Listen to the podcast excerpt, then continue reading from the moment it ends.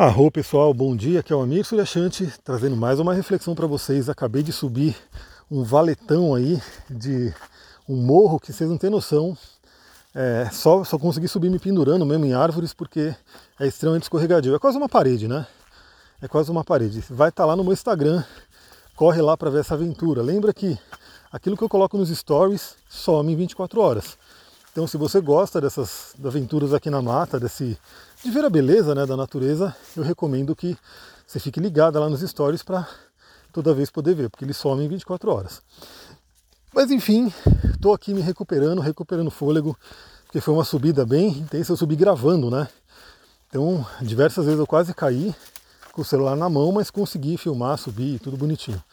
E é um grande exercício. É um exercício para o corpo todo, porque é perna, é braço, é o core, né, que é o nosso abdômen. Tudo isso vai se forçando ali na subida. Aliás, fazer trilha é um exercício completo, né? É um exercício maravilhoso. Temos aí nossos irmãos pássaros dando a sua presença aí, aparecendo no nosso, nosso podcast aqui, no nosso áudio. Então vamos lá. Eu cheguei aqui e estava aquele frio violento, né? Porque estamos no outono aqui no hemisfério sul, aqui no Brasil, e aqui a região da Serra da Pedra Vermelha é bem fria. Né? Então eu entrei na mata, estava um frio, peraí que estou tentando subir aqui que também escorregadio. É um subidão aqui, hein, galera? Entrei na mata, tava aquele frio. Aquele friozão. Caramba, parece que tem uma árvore caindo. Ela tá meio que tortando mesmo. Aqui tem muito eucalipto. E esses eucaliptos eles caem sozinhos às vezes. Por causa do vento, por causa da. E essa aqui tá bem tortinha. Mas enfim, não vai cair na minha cabeça, então vamos continuar. Então estava muito frio e eu fiquei pensando, né? Porque o ascendente em peixes, que é o meu ascendente, eu tenho uma questão de empatia muito forte.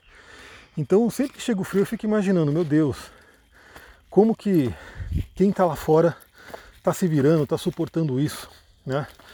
Pessoas principalmente, e mesmo os animais, eu fico pensando, nossa, como é que os animais suportam isso, né? E aí, quando eu entrei na floresta, hoje, me veio uma reflexão interessante, porque falei, meu, os animais estão ali. Então, aquele esquilo que eu vejo de manhã, que mora no quintal, faça frio, faça calor, ele está ali. É, os pássaros que estão aqui cantando agora, faça frio, faça calor, eles estão ali. Ou seja, os seres da floresta, eles são assim, né? Parece que, por mais estranho que seja um ser humano conceber isso, a natureza fez assim, né? Então, os animais eles conseguem, né, na floresta pelo menos, ultrapassar isso, sobreviver ao frio, ao inverno e assim por diante. Embora a gente saiba que sempre, sempre o inverno vai ser um desafio para humanos ou para animais. Daí a associação com Capricórnio e Saturno. Então, eu fiquei pensando, nossa, o ser humano, no geral, claro que a gente sabe que tem adaptação também, e geralmente quem mora nos países mais gelados tem uma resistência diferente, mas geralmente o ser humano ele sente muito frio.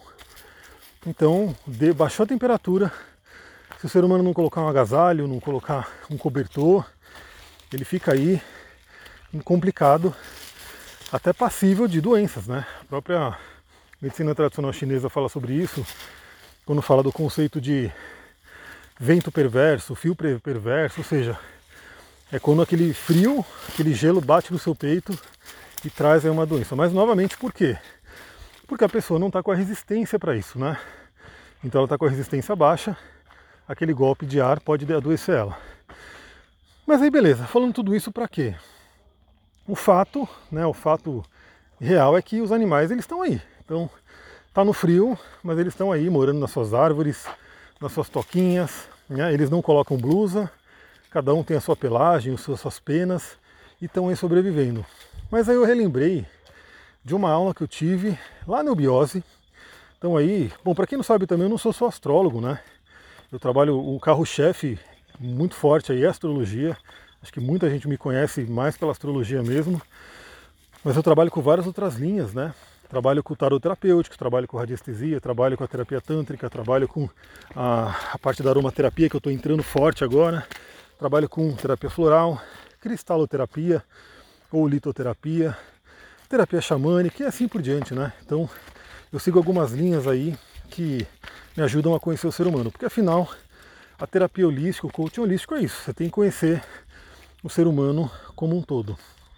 Mas aí eu fiz, como algumas pessoas também devem conhecer bem aqui, eu fiz vários cursos com Newton Schultz. E um deles foi o Peregrino lá na Eubiose. Então, Eubiose, também para quem não sabe, traz aí o conhecimento da teosofia. Era um subidão aqui que olha, é um teste de pulmão, subir com o Duque puxando, fazendo andar rápido e falar com vocês ao mesmo tempo. Então fiz a eubiose, que tem aí a base na teosofia. Embora não tenha seguido né, o caminho completo, eu acabei saindo, até pela questão de ter que ir lá, eu já estou morando em Mariporã, estou bem recolhido. Mas o peregrino trouxe um bom fundamento aí. E eu me lembrei de uma aula, que obviamente eu não vou conseguir falar tudo aqui direitinho, porque eu precisaria relembrar ela inteira. Mas uma coisa que eu lembro bem é que fala dos raios da criação, né? Como se fosse uma cosmogonia, fala do raio da criação e mostra essa questão dos elementos. Então, sempre tem essa questão dos sete raios, né? Você vê aí que temos aí ah, o número 7 como um número cabalístico, um número muito forte. Então temos lá, sai do 1, um, né, do, da fonte criadora, seria Deus, aí a gente pode dizer, o universo, grande arquiteto do universo, como você queira chamar, de lá saem sete raios. O primeiro raio é o raio do reino mineral. Então, o reino mineral foi criado primeiro. E aí, esse reino está associado ao elemento terra. A gente vê até pela linha do xamanismo que eles reconhecem o povo de pedra como o povo mais antigo do nosso planeta. Aqueles que guardam toda a sabedoria, todo o conhecimento aqui do planeta Terra. E a nossa própria ciência, hoje moderna, sabe que os minerais são muito antigos e que você pode estudar a história do planeta através das pedras. E fica registrada ali. Então isso é muito interessante, toda essa congruência, toda essa correlação que a gente tem entre as linhas de pensamento. Bom, temos aí o primeiro raio, então, elemento terra, pedras. Depois temos o segundo raio, como se fosse uma evolução aí do primeiro, onde adicionou-se o elemento água, que aí veio o reino vegetal. E aí é óbvio, né? Você pode perceber que o reino vegetal, além dele ter muita água, né, ele é baseado em água, ele precisa de água. O que, você põe na sua plantinha ali de manhã? Água, né, que ela precisa muito, mas também tem muito mineral. Né, as plantas têm muito mineral. Então, assim, você pode ver que você come aí essas, os vegetais muito para pegar essa parte dos minerais, para alimentar o seu corpo. Então temos aí o segundo raio como o reino das plantas e elemento água. Depois, até o Newton Schultz explicando, ele fala que aquela plantinha recebeu a energia do elemento fogo e começou a andar, começou a se mexer. Aí é como se fosse, né, que veio aí os mundos dos animais, o reino animal. Então o reino animal é como se fosse uma planta que anda porque tem a energia do elemento fogo, que animou aquela, né, aquela energia, trouxe movimento. E aí a gente tem o reino animal, né, que tem aí tanto a energia né, do fogo quanto da água e da terra. E a gente vê que uma diferença, por exemplo, de plantas e animais, obviamente o animal é quente. Né? Claro que alguns animais não são, tem os animais de sangue frio, mas ele tem movimento, enfim, tem aquela energia do fogo que traz o movimento. E depois, o quarto raio da criação, o ser humano, né, que veio aí com a tônica do elemento ar. Então é como se aquele animal, e a gente sabe que até segundo a ciência a gente veio aí da evolução, da, dos macacos, aquela coisa toda, é como se aquele animal recebesse a tônica, o influxo do elemento ar que traz o raciocínio, traz o pensamento desenvolveria aí é, o nosso chakra, o nosso chakra do plexo solar e nosso córtex pré-frontal, né, que seria a grande diferença que a gente tem dos animais, a nossa capacidade de raciocínio, pensamento e assim por diante. E aí, a partir de então, teríamos é, outras linhas que seriam mais espiritualizadas, que eu não vou entrar aqui agora. Mas eu acho interessante trazer isso porque, se a gente pegar para o ser humano, colocar aqui a sabedoria do Tantra, nossos chakras. Primeiro chakra, Muladhara, elemento terra, tem a ver com o primeiro raio, elemento terra, mineral. Segundo chakra, Svatstana, elemento água, tem a ver com o segundo raio, elemento água. Terceiro chakra, Manipura, elemento fogo, tem a ver com o terceiro chakra, com o terceiro raio, né, elemento fogo. E quarto chakra, Anahata, tem a ver com o quarto raio, elemento ar. E a gente tem aí Vishuddha, Ajna e Sahasrara, que são chakras que já são mais espirituais, já tem uma energia diferente. Olha, galera, isso aqui daria um, dias de discussão, de, de compreensão, de reflexão, mas eu tenho mais cinco minutinhos para conversar com vocês. Então eu falei tudo isso para quê? Para a gente lembrar que o mundo animal, né, os animais, eles têm uma vitalidade muito, muito forte. Né? Por isso que se fala no xamanismo de animal de poder. Animal de poder. Inclusive no xamanismo se diz, né, quando o seu animal de poder ele te vai, vamos falar assim, ele te abandona, ele vai embora, seu animal de poder foge por algum motivo, a pessoa fica doente, porque é como se ela perdesse essa força, né? essa coragem, essa energia, essa vitalidade. O próprio Gaspareto, né?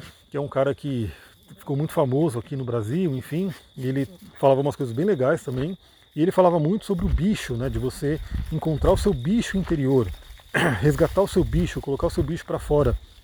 O que, que é esse bicho? Esse bicho é o animal de poder que os xamãs falam, né? que o xamanismo fala. E quando a gente tra transporta isso para os chakras, a gente está falando do nosso Manipura, chakra do plexo solar, elemento fogo, que traz o poder pessoal. Então olha que interessante, os próprios animais, né? Vários animais são arquétipos de poder mesmo, né? Você pega ali um tigre, imagina a, a imagem, a mera imagem de um tigre, se você se conectar com ela, pode trazer essa sensação de poder, de coragem, de energia, de força. E aí, tanto que eu falo no curso de cristais que a pedra olho de tigre, ela traz isso, até porque está ligada a esse arquétipo, a egrégora do tigre, né, dos felinos. Então, você usar um olho de tigre, que é uma pedra que energiza, que vitaliza o seu Manipura Chakra, além de manipular, de energizar também o seu Swadhisthana. Aliás, dois chakras ligados a um poder pessoal, a coragem, vai trazer isso. Então achei muito interessante trazer essa reflexão para vocês, por quê? Porque é assim, se você quer desenvolver força, poder, se você quer desenvolver vitalidade, energia, você tem que se conectar com esse lado animal. Aliás, uma coisa muito interessante é que, pela nossa sociedade extremamente intelectual, extremamente ligada ao elemento ar, né? talvez querendo soterrar um pouco os outros elementos, muitas vezes a característica do animal de poder, muitas vezes essa energia dos animais é colocada como sombra. Então muitas vezes o seu animal vai embora, foi embora, porque você mesmo inconscientemente expulsou-o, né? ou deixou alguém expulsar. Então você tinha aí aquela espontaneidade, você tinha aquela vitalidade, aquela alegria. Geralmente criança é assim, né? Você percebe que a criança ela tem uma energia, ela tem uma espontaneidade, ela fala, enfim. Só que quando ela vai crescendo, ela vai ficando diferente porque os adultos, né, o mundo do adulto, o mundo do elemento ar, que o elemento ar ele é maravilhoso, tá galera? Não estou falando que o elemento ar é ruim, ele é maravilhoso. Mas tudo tem a sua polaridade, tudo tem os seus dois lados. Então, o elemento ar, ao mesmo tempo que ele é maravilhoso, ele tem também esse lado castrador, né, que é, o intelecto exagerado pode trazer. Castrar as emoções, castrar a vitalidade, assim por diante. Então, aquela criança que tinha aquela espontaneidade, aquela vitalidade, aquela energia, ela vai perdendo isso, né, aquela alegria, ela vai perdendo. E por isso que, dentro do xamanismo, uma grande cura, né, uma grande terapêutica de cura, é você recuperar o seu animal de poder, que simbolizaria justamente você recuperar essa vitalidade, você recuperar a energia do seu chakra manipura e também do Swadhisthana, né? trazer eles para o positivo, vitalizar. Aliás, o Tantra ele trabalha muito com a coisa do estímulo dos chakras, né? não é tanto do equilíbrio, mas é do estímulo. Vamos estimular esse chakra. Então, Pega o seu Manipura e vamos estimular ele. Pega o seu Swatisthana e vamos estimular ele. Esse chakra estimulado, ele vai é, irradiar essa energia pelo seu corpo e vai trazer de volta. É como se, analogamente, né, vai estar trazendo o seu animal de poder de volta. Então, dentro das tradições xamânicas, o xamã faz aí a jornada e ele encontra o animal de poder da pessoa e ele insufla aquele animal de poder de volta para a pessoa. E dentro do Tantra se faz a mesma coisa, mas com prana, né? com a energia, com a energia dos deuses, das deusas, que é insuflada também nos chakras e no corpo da pessoa, para que ela volte né, até essa energia. É isso, galera, a reflexão de hoje para falar sobre essa parte mais energética, não é astrologia, mas eu acho que é uma parte que é bem interessante também. E se você gostou, fala para mim, né, para eu ver se eu trago mais desses temas ou se eu mantenho só astrologia, né? Eu quero saber de vocês, né, se é bacana aí trazer esses temas também. Vou ficando por aqui, muita gratidão, Namastê, Harion.